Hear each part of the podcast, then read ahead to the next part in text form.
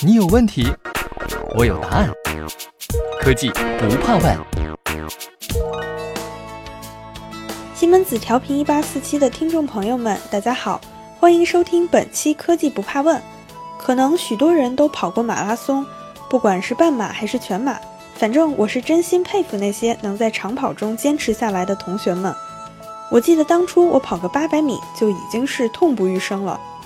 几十公里的长跑已经是在挑战体能极限。如果一口气跑三千公里呢？今天咱们就来聊聊能一口气跑三千公里的高压直流输电，也就是 HVDC。为此，我们特别请到了西门子中国油气与电力集团广州西门子变压器有限公司高压直流输电大客户经理肖碧田来节目做客。碧田，你好。主持人好，各位听众好，非常荣幸能与大家一起分享一下什么是高压直流输电。好的，那既然咱们要聊高压直流输电，不妨就从最最基础的概念来聊起。不知道能不能请碧田先跟我们讲讲什么是高压直流输电，它又为什么会出现呢？高压直流输电是将三相交流电通过换流站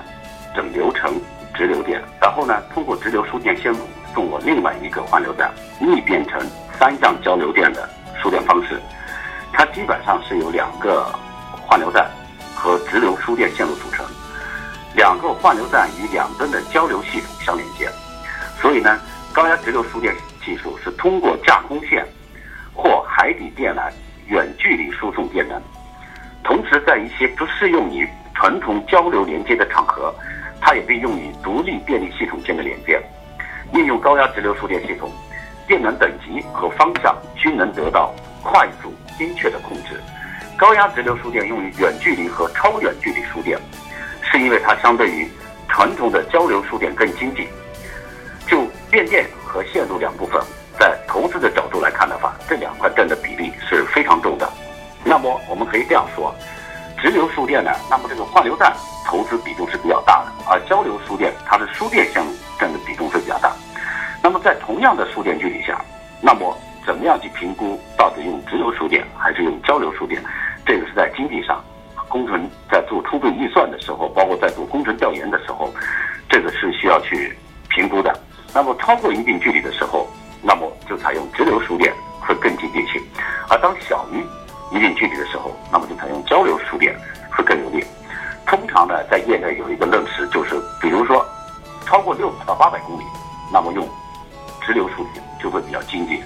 那如果低于这个，比如说电缆的线路只有四十到六十公里，或者说一百到两百公里的时候，那么直流输电，那么相对来说就不会特别经济。这时候交流输电就会更经济。但是除了这个输电距离跟这个采用的这个投资成本这块来看的话，其实输送功率这是考核的一个更重要的因素。当输送功率非常大的时候，交流输电往往会采取就是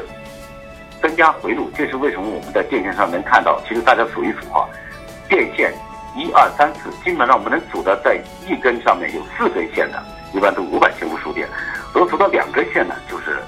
二百二十千伏输电。通常的一百一十千伏输电呢，都是一根线路啊。那么它要增加很多回路，还有同时还要增加很多电气设备，代价昂贵。而直流输电呢，是采用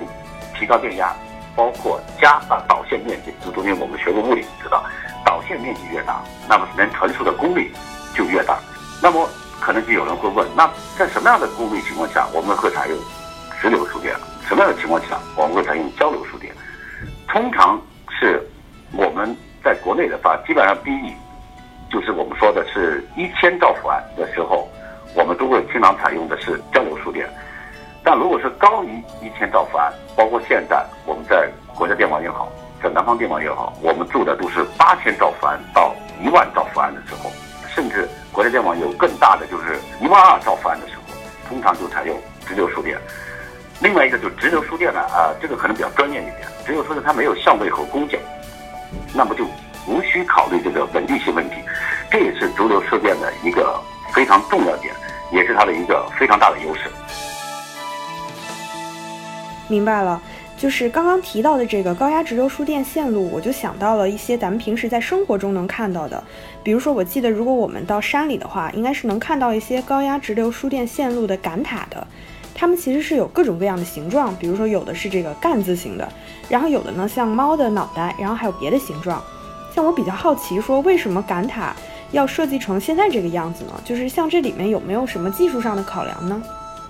这个问题问得非常好。通常换流站呢，作为国家的重要设备以及重要设施，其实普通的观众是基本上不大允许是进去换流站参观的。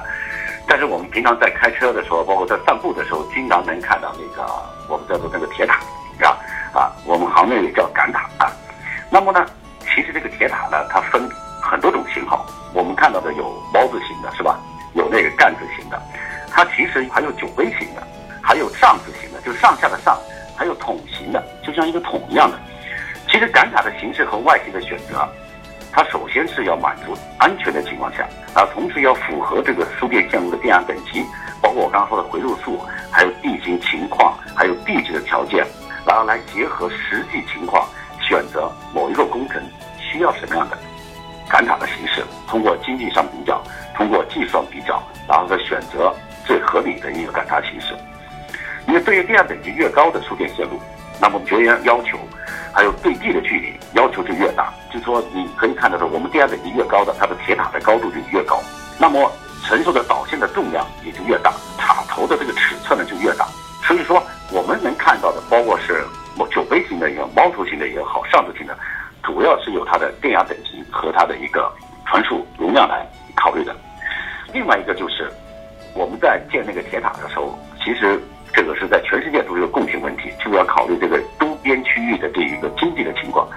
通常来说，在经济越发达的地区，因为征地费用是非常贵的，啊，那么就影响整个线路投资。那么在经济发达的地方，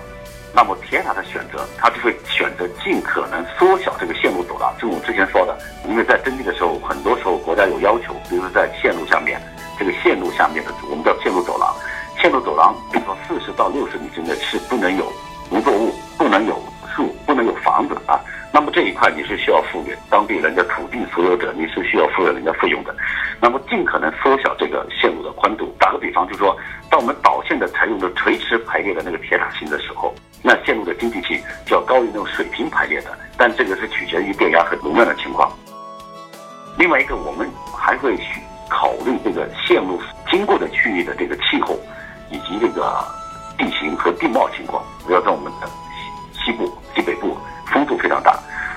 或者说这个浮冰厚度非常大的。我觉得大家肯定有印象，零八年冰灾的时候，有很多线路铁塔都结冰、都倒塌了。然后我们国家后来就发明了这个一个叫做这个除冰装置，就通过加热除冰。那么在这种情况下，对铁塔的这个要求就越高，就是你铁塔要能承受更大的重量。然后还有一个就是沿线的交通运输状况，也往往决定了杆塔所用的材质。很多我们看到的铁塔都是在山上，在山上的话，这个铁塔怎么上去？铁塔是拆成一段一段以后，有我们的施工队工作人员，或者说聘请一些当地所在的人员，有的是用就用我们说的啊骡子，或者是用马。是人工这样拖上去的，因为在那种高山上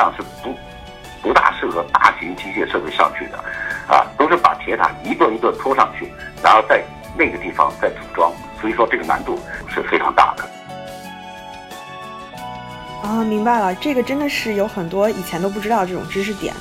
那像我们一直在说高压直流输电哈，不知道这个高压究竟能高到什么程度呢？家里生活用电一般是二百二十伏，是吧？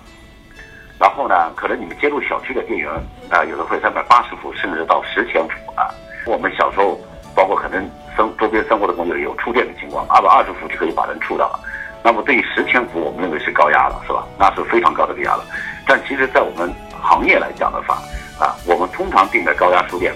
以前是一百一十千伏啊，二百二十千伏。那么现在我们一般是这样定义的，就是说一百一十千伏和二百二十千伏，我们。虽然也叫高电压，但是我们只是叫它高压输电。然后在三百三十千伏，主要是在我们国家的一些西部地区，比如在青海，甚至在西部的高原地带那块，都采用的三百三十千伏和七百五十千伏。然后在中国的。的内地，包括南方，多半都是采用五百五十千伏。那么针对三百三十千伏、五百五十千伏和七百五十千伏，我们称为超高压输电线路。而对于这个我们这个特高压输电线路，那么就指的是交流交流输电在一千千伏，那么直流输电在正负八百千伏以上，包括我们国家最近刚刚投运的昌吉到股权是正负一千一百千伏啊，这个是都是称为特高压输电线路。但是一般来说呢，就是说输电线路越高，对设备的外绝缘要求就非常高啊，系统主接线的这个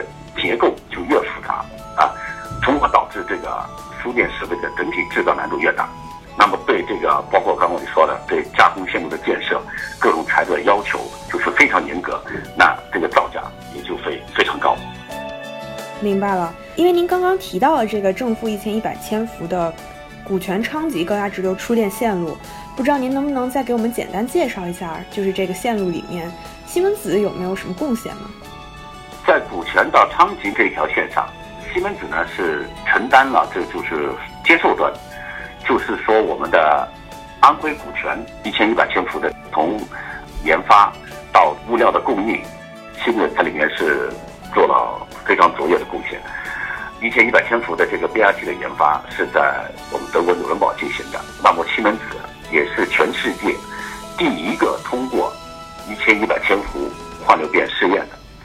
那么广州西门子跟纽伦堡西门子是紧密合作，广州西门子是承受了在国内的第一台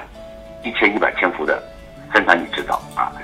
所有的试验都非常顺利，都是一次性通过。这个给我们的国家电网的客户啊，还有社会上的反响都是非常好，也为未来的一千一百千伏都是奠定了一个非常良好的基础。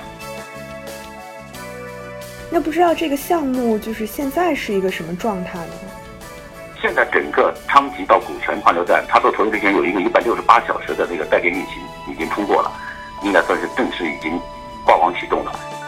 那我再问一个稍微有点偏的问题哈，就是像一千一百千伏这么高的电压，为什么小鸟落在这个电线上不会触电呢？这是小时候我们经常看到的，是吧？我们觉得电压这么高，那触上去了，那肯定得完蛋，是吧？但是实际上呢，基本上你能发现哦，站在电线上的小鸟，它都站在同一根线上。那么电线不是有电阻吗？是吧？就是我们小时候学了物理啊，就是说功率等于电压乘以电流，那么电阻呢是等于电压除以电流。我们其实触电都是当你身上的功率大于你的承受能力的时候，我们才会触电。就是说，要电压乘以电流到一定份上以后，你才会导致触电。其实就是因为它是采用一个，就是我们说的那个，就是变压器的最基本原理，就是说，功率一等于功率二，那功率一等于电压一乘以电流一，那么等于电压二乘以电流二。那么小鸟这个也是一样的道理，啊，小鸟呢，因为你站在那个同一个电线上，那么电线的本身的电阻是很小的，啊，是很小的。但小鸟呢，它虽然站在同一根导线上，它们在导线上呢，把小鸟的两只腿是短接了。那么这相当于小鸟是串了一个大的电阻在那个电线上面。那相对来说，这个电线上的电阻几乎等于零，所以电流呢，它不会从小鸟身上走过去，它还是走那个导线。虽然看到是小鸟落在这个电线上，但对小鸟本身来说，它的电位是零的，电流也是零的，所以小鸟不会有事。但是有一种情况下，我们小时候也看过鸟触电，是吧？它怎么触电呢？它本身它是落在两只导线了，或者说。这小鸟在电上的时候，它用它的嘴呀，在那个不绝缘的那个电杆去磨那个嘴巴的时候，那这种情况下，因为它已经不是零电位，是有电流通过的时候，那这时候情况下，它是有可能会触电的。那咱们说完了小鸟，再说说人哈，就是那像我们，比如说普通人，如果路过这种输电感塔的话，有没有什么特别需要注意的地方呢？其实因为。我们的所有的输电铁塔在设计的时候，包括在现场安装的时候，他已经考虑到这些，就是说正常的人也好，动物也好，经过铁塔的时候会有什么问题。我就正对着一个铁塔，这个铁塔呢，你可以看出来，大家可以留意一下，这个铁塔跟电线连接的时候，它不是有很多一圈一圈的那个吗？我们叫磁柱间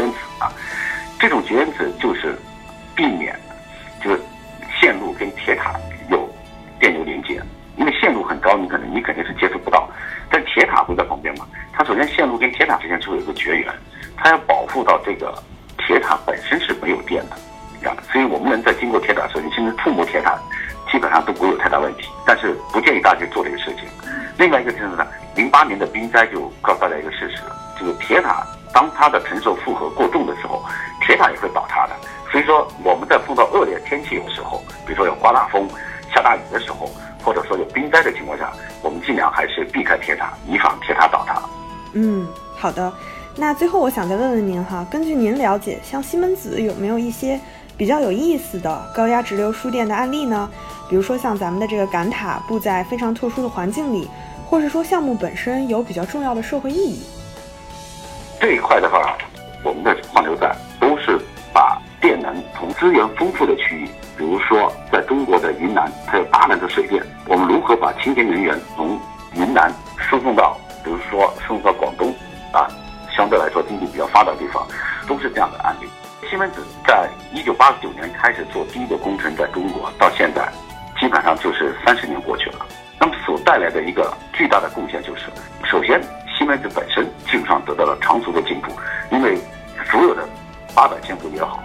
一千一百千伏也好啊，都必须有一个前提条件，就这个国家必须地大物博，而中国正好符合这样的条件。其实，在德国它的地下线路很多都是五百千伏或者四百千伏，其实在中国它是有八百千伏、一千千伏。那么西门子自己本身的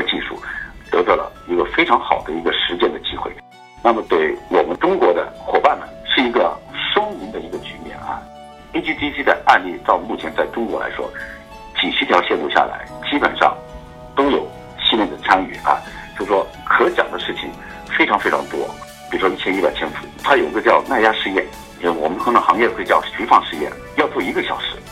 当他做到五十九分五十九秒的时候，我们现场的客户、客户的很高层领导都来了，西门子高层领导也都在，大家就盯着这个时间。一个这么全世界独一无二的工程试验一次性通过的时候，你可以想一想，就说为这个工程奋斗的几万人，这个心情是什么样？是非常非常激动。大概就分享这些。